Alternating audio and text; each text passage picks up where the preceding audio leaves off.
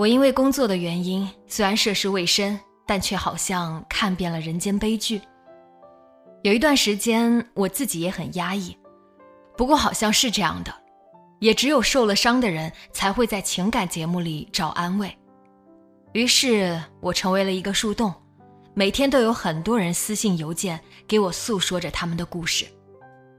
这里面不乏无病呻吟，但也有着一些让我无语凝噎的人生。我印象很深刻的有这样一件事。一个女孩子在微博给我发了很多私信，每条都是长篇大论，用词不当，逻辑不清晰，可我还是看完了。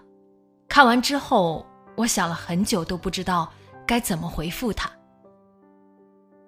她来自农村，一直在和我强调一件事，就是她头脑不好。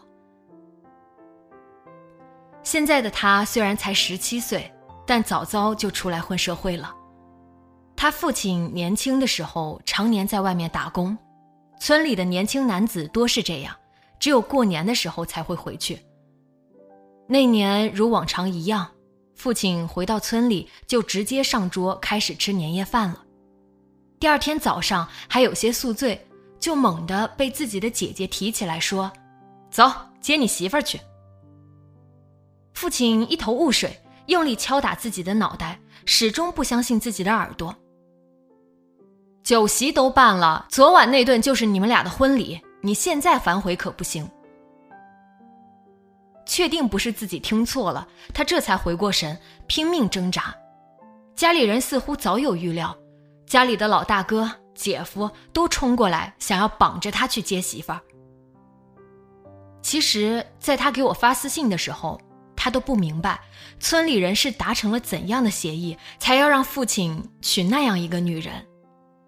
那是村里的傻女人，虽然这样说自己的母亲不太好，但是从小他就被各种人指着说：“你妈妈是神经病。”父亲就这样娶了他那神志不清、整日疯疯癫癫的母亲。他说：“我有很多兄弟姐妹，我们有一些头脑都不好。”我不太敢想象他父亲。与那位母亲，到底生了多少个孩子？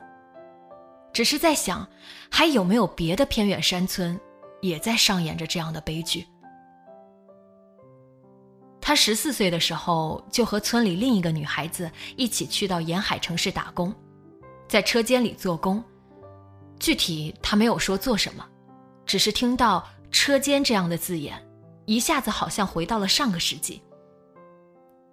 他说：“他现在已经和当初一起出来的女孩分开了，因为那些工厂总是不要他，只有好心的大妈会帮他介绍给下一家。他总是受到排挤，到哪里大家都嫌他笨，在背地里说他精神不好。也许是同乡的女孩说了出去吧，所有人都知道他有一个精神失常的母亲，于是大家变本加厉的欺负他。”以上只是大概总结了一下他对我说的话。我收到的私信格式大多是“我遇到了怎样的麻烦，我该怎么办”。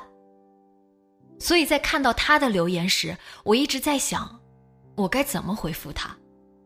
这样的人生，我能帮到他什么呢？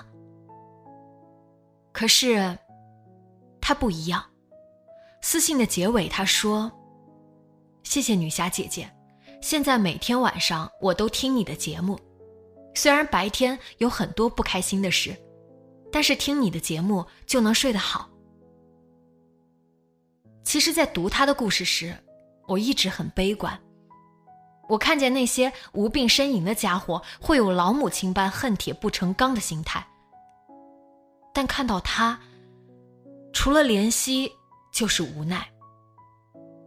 可他似乎并不需要指引。他没有方向，没有目标，没有那些远大的志向。他只想每天早起都有工可做。这家工厂不要他他能去到下一家。对他来说身在悲剧之中却意识不到何为悲惨。其实也挺好。他没有了抱怨没有了不必要的艳羡。每天有饭吃有地方睡觉有事可做生活的本质可不就是这样吗？